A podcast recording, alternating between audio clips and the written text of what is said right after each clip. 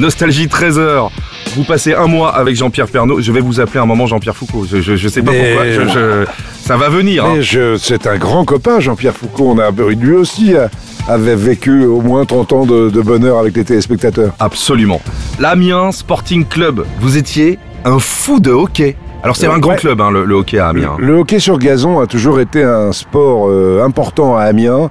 Il y avait des, des villes comme ça, il y a Paris, Lyon, Lille, Bordeaux, euh, euh, où on allait souvent. Et quand j'avais 13-14 ans, euh, j'étais déjà en équipe senior de l'Amiens Sporting Ouais, ouais, Club. ouais. J'ai été trois fois champion de France dans les années 67-68. Ça vous a fait voyager. J'avais 17-18 ans, ça m'a fait voyager, des tas de tournois euh, dans les pays d'Europe. C'est un sport qui était assez peu pratiqué en France.